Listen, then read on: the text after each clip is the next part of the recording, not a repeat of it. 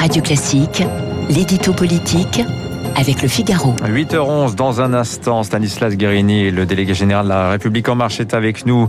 Beaucoup d'actualités pour lui dans un instant, mais avant cela, l'édito politique de Guillaume Tabar. Bonjour Guillaume. Bonjour Dimitri. Euh, c'est un anniversaire aujourd'hui, il y en a beaucoup cette semaine après Napoléon, le bicentenaire de sa mort. Eh bien là, c'est l'entrée à l'Élysée, il y a 4 ans d'Emmanuel Macron que l'on commémore. Euh, comment le président de la République aborde-t-il cette cinquième et dernière année de son quinquennat? Écoutez, sur un plan personnel, après avoir traversé la crise des Gilets jaunes puis la crise du Covid, euh, Emmanuel Macron souffle sa quatrième bougie avec une popularité moyenne mais stable et résistante, hein, en gros un tiers des Français, euh, supérieure à celle de Nicolas Sarkozy à même échéance et très très largement supérieure à celle de François Hollande. Mais on le sait bien, les sondages ne sont pas l'essentiel. L'essentiel aujourd'hui pour le chef de l'État est d'abord de réussir la sortie de crise sanitaire et la remise en route du pays à tous les niveaux, hein, économiques, mais aussi psychologiques. Euh, on entre dans cette phase et elle est délicate car la menace du Covid n'a pas disparu et que, même s'il n'aime pas le mot, hein, Emmanuel Macron fait le pari d'un retour progressif mais résolu à la vie normale. Donc, pardonnez-moi l'expression, mais il ne doit pas se planter.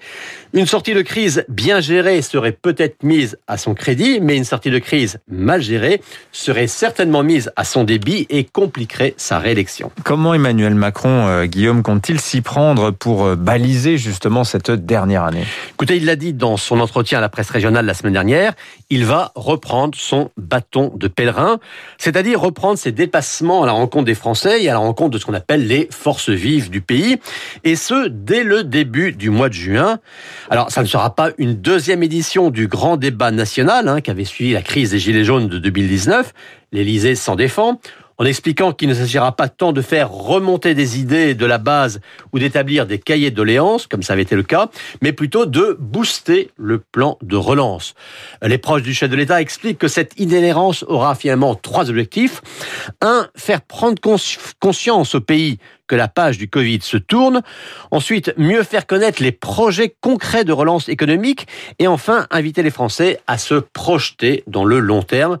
Toujours dans la PQR, le chef de l'État parlait de construire une nouvelle décennie française.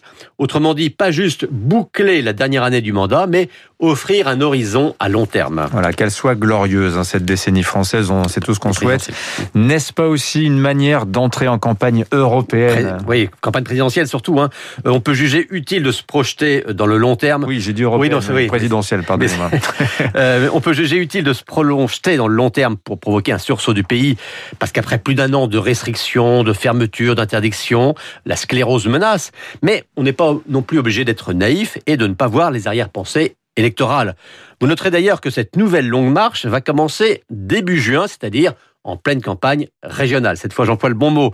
Et ce n'est pas innocent, hein, puis renouer avec les Français, c'est effectivement une manière de faire campagne. Mais le défi du président, hein, ce n'est pas uniquement de parler de chantier d'avenir, c'est aussi d'agir concrètement dans l'année qui vient. Or, il a beau dire qu'il gouvernera jusqu'au dernier quart d'heure, on voit bien que quand on évoque les réformes difficiles et à ce jour suspendues, je pense à celle des retraites, eh bien, ça reste quand même la grande hésitation. Guillaume Tabar, merci à vous. 8h15 sur Radio Classique, dans une poignée de secondes, Stanislas Guérini, le délégué général.